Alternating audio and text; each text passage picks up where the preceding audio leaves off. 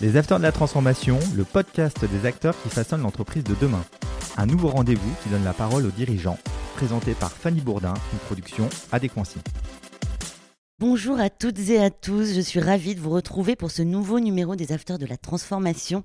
Nous avons l'honneur de recevoir sur le plateau Fabrice Bage. Bonjour Fabrice. Bonjour. Nous allons parler du rôle d'un directeur général de transition, mais d'abord, est-ce que vous pourriez nous expliquer votre parcours? Alors, si on commence par le début, euh, je suis diplômé de, Neoma Business School à Reims. Euh, et la particularité, c'est que je suis parti directement à l'étranger, en Asie, euh, à, la fin de, à la fin de mes études. Et, quand j'arrive en Chine, c'est encore un peu l'aventure. quoi. On, visite, on visite les usines en empruntant des chemins de terre. On n'a même pas le droit d'avoir des devises quand on est en Chine. C'est encore, c'est encore très particulier. Vous êtes resté combien de temps? Je suis resté 8 ans en fait. Ah quand même À la fois en Australie, à Hong Kong et à Shanghai.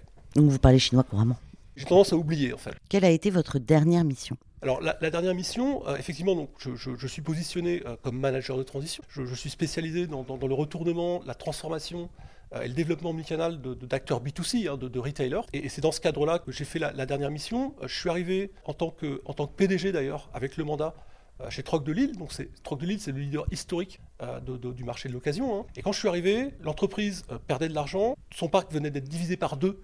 ils avaient perdu 100 magasins euh, dans les 4 ans qui ont précédé mon arrivée. Euh, et en plus, quand je suis arrivé, il restait deux mois et demi de cash euh, dans l'entreprise. Donc des situations quand même assez particulières.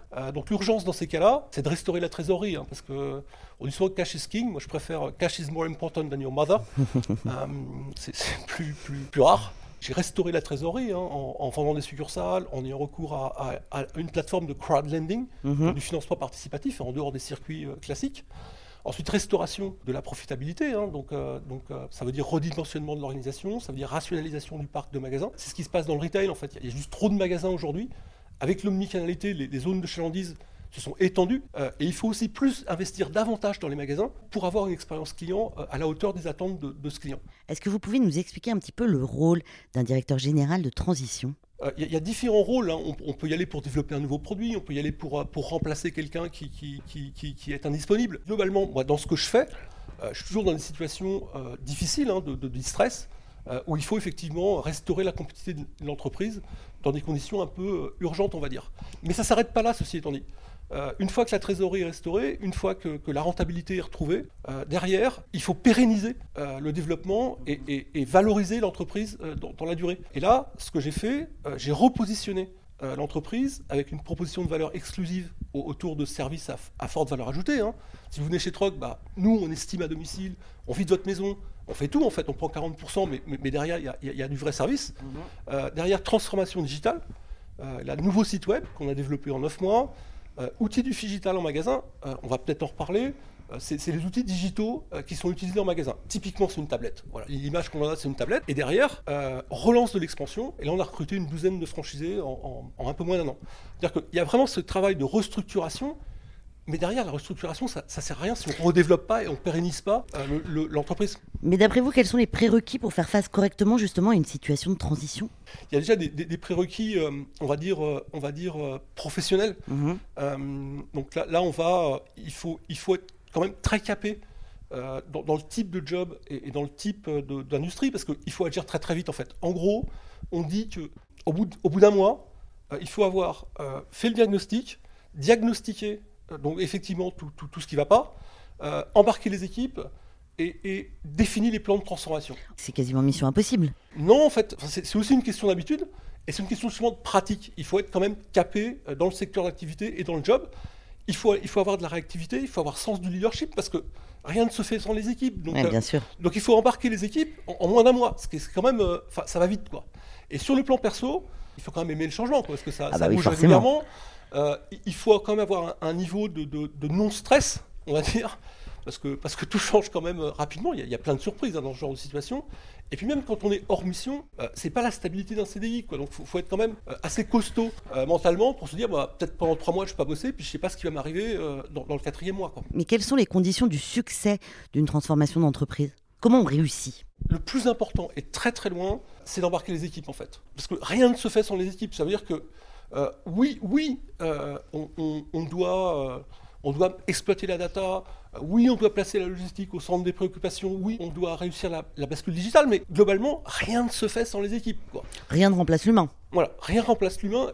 Et on peut avoir les meilleurs systèmes du monde, si les équipes derrière n'adhèrent pas, mhm. euh, ça ne fonctionne pas. Et, moi, dans la manière dont je, dont je fonctionne, en fait, euh, on dit souvent que le, DG est un chef d'orchestre. J'aime pas l'expression, je connais rien au rugby, hein. mais, je préfère demi de mêlée parce que le demi de mêlée, il est auprès de ses équipes, au contact, sur le terrain. Et c'est ça, en fait, euh, qu'on demande aujourd'hui à, un DG, euh, qui derrière doit embarquer ses équipes, ce demi-mêlée, il, il, a la vision, c'est lui qui va faire les bonnes ouvertures, mais derrière, c'est le collectif qui va aller marquer les essais, hein, qui va gagner le match. Et il faut aller vite. Il faut aller vite. Il y a un degré d'urgence où il faut aller beaucoup plus vite. Comment imaginez-vous le management de transition dans 5-10 ans? Selon vous, quel est le futur de ce métier? Alors, c'est assez marrant parce que euh, je, je trouve, et j'espère que la tendance va, vers plus de management de, transition et plus de consulting. Ce qui se passe, c'est que euh, les, attentes du business, les mutations technologiques, les nouvelles formes de concurrence, tout ça, ça va de plus en plus vite. Donc il faut des expertises de plus en plus pointues. Et, bien sûr. et ces expertises, on ne va pas les trouver dans l'entreprise, forcément. Notamment les plus petites boîtes. Ça veut dire qu'on va avoir recours à des intervenants extérieurs qui soient des consultants ou qui soient des, managers de, transition.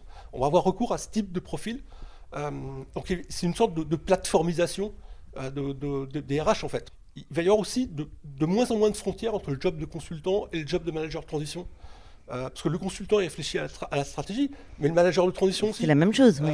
le, derrière, il, implémente. Mais c'est un peu la même chose sur des, sur des très très forts enjeux, en fait. Sur des très très forts enjeux. Et moi, je suis sollicité sur les deux, en fait. Je préfère management de transition que, consultant, on va dire. Et quelle est la différence d'ailleurs? J'ai peur d'être un petit peu critique pour les consultants, mais ils m'excuseront. Le, en fait, l'idée, c'est que l'analyse euh, est, la même au départ. Mhm. Il y, a un diagnostic. Le consultant euh, va être plus centré euh, sur les process, mais ne va pas mettre en œuvre. Le manager de transition va être plus concentré sur les plans de transformation et la manière dont il va les enclencher, et il va les enclencher d'ailleurs. Il va très très loin le management de transition.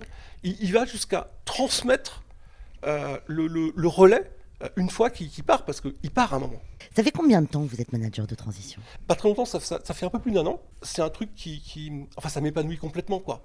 Moi, je, je, vis le changement comme, euh, comme une source de motivation je, suis, je, suis, je donne le meilleur quand il y a de gros enjeux, quand il faut aller vite, quand il y a de la pression. Quand, j'arrive dans l'entreprise, euh, je veux que tous les jours comptent. Et je fais surtout des, boîtes qui sont plus petites parce qu'effectivement, il y a des vrais enjeux. Un investissement raté dans une petite boîte, ça, peut faire couler la boîte en fait. Et c'est ça en fait qui, qui, m'attire aussi dans le management de transition. On va parler un peu digital maintenant. Quel est l'impact du digital sur les équipes terrain? Quand vous gérez des équipes terrain, comment ça se passe? Il est euh, spectaculaire en fait. Il est spectaculaire euh, puisque le digital en fait rentre dans le magasin, ce qu'on appelle le, ce qu'on appelle le figital. Euh, et jusqu'à présent, on avait, on avait un client qui était euh, hyper branché sur son, smartphone, hein, qui gérait tout avec son smartphone, les infos, les, les, avis clients, sa carte de fidélité, etc. Et, le vendeur était déséquilibré, lui il n'avait rien le vendeur en fait. Donc consommateur super connecté, super informé, le vendeur avait rien. Et bien c'est fini ça. maintenant, avec sa tablette ou avec son smartphone, il a accès à toutes les informations produits et même à des démonstrations produits. il a accès au stock, il n'y en a plus, il peut, il peut commander, il peut faire livrer à, domicile, il peut réserver dans notre magasin. Il a accès aussi et surtout à toute l'information sur le client, tout son parcours d'achat, tout son historique. Il y a une réelle évolution. Extraordinaire. Et, et c'est pas que ça, hein. c'est pas que ça, parce que derrière, derrière, en fait, ça, permet, il, peut plus se concentrer sur le côté euh, sensoriel, mhm. expérientiel, même presque émotionnel en fait. Il, a davantage de, de temps. Et ça, c'est la première grosse évolution. La deuxième, le rôle du vendeur s'arrête plus au mur du magasin en fait. Les réseaux sociaux font que il peut entretenir, il peut aller jusqu'à entretenir une communauté. Le minimum, c'est bonjour, euh, est-ce que votre achat euh, vous plaît toujours, etc. Mais là, il peut entretenir une communauté et faire, et faire du client des ambassadeurs, en fait. C'est ce qu'on appelle le vendeur augmenté, en fait. Voilà. Merci beaucoup, Fabrice. Ça va être le mot de la fin. Merci à vous de nous avoir suivis. N'oubliez pas, vous pouvez retrouver cette émission sur notre chaîne YouTube, la chaîne d'Adéquancy bien sûr, et sur toutes les plateformes de podcast. À la semaine prochaine. Les Afters de la Transformation, une émission à réécouter et à télécharger sur adéquancy.com et toutes les plateformes de podcast.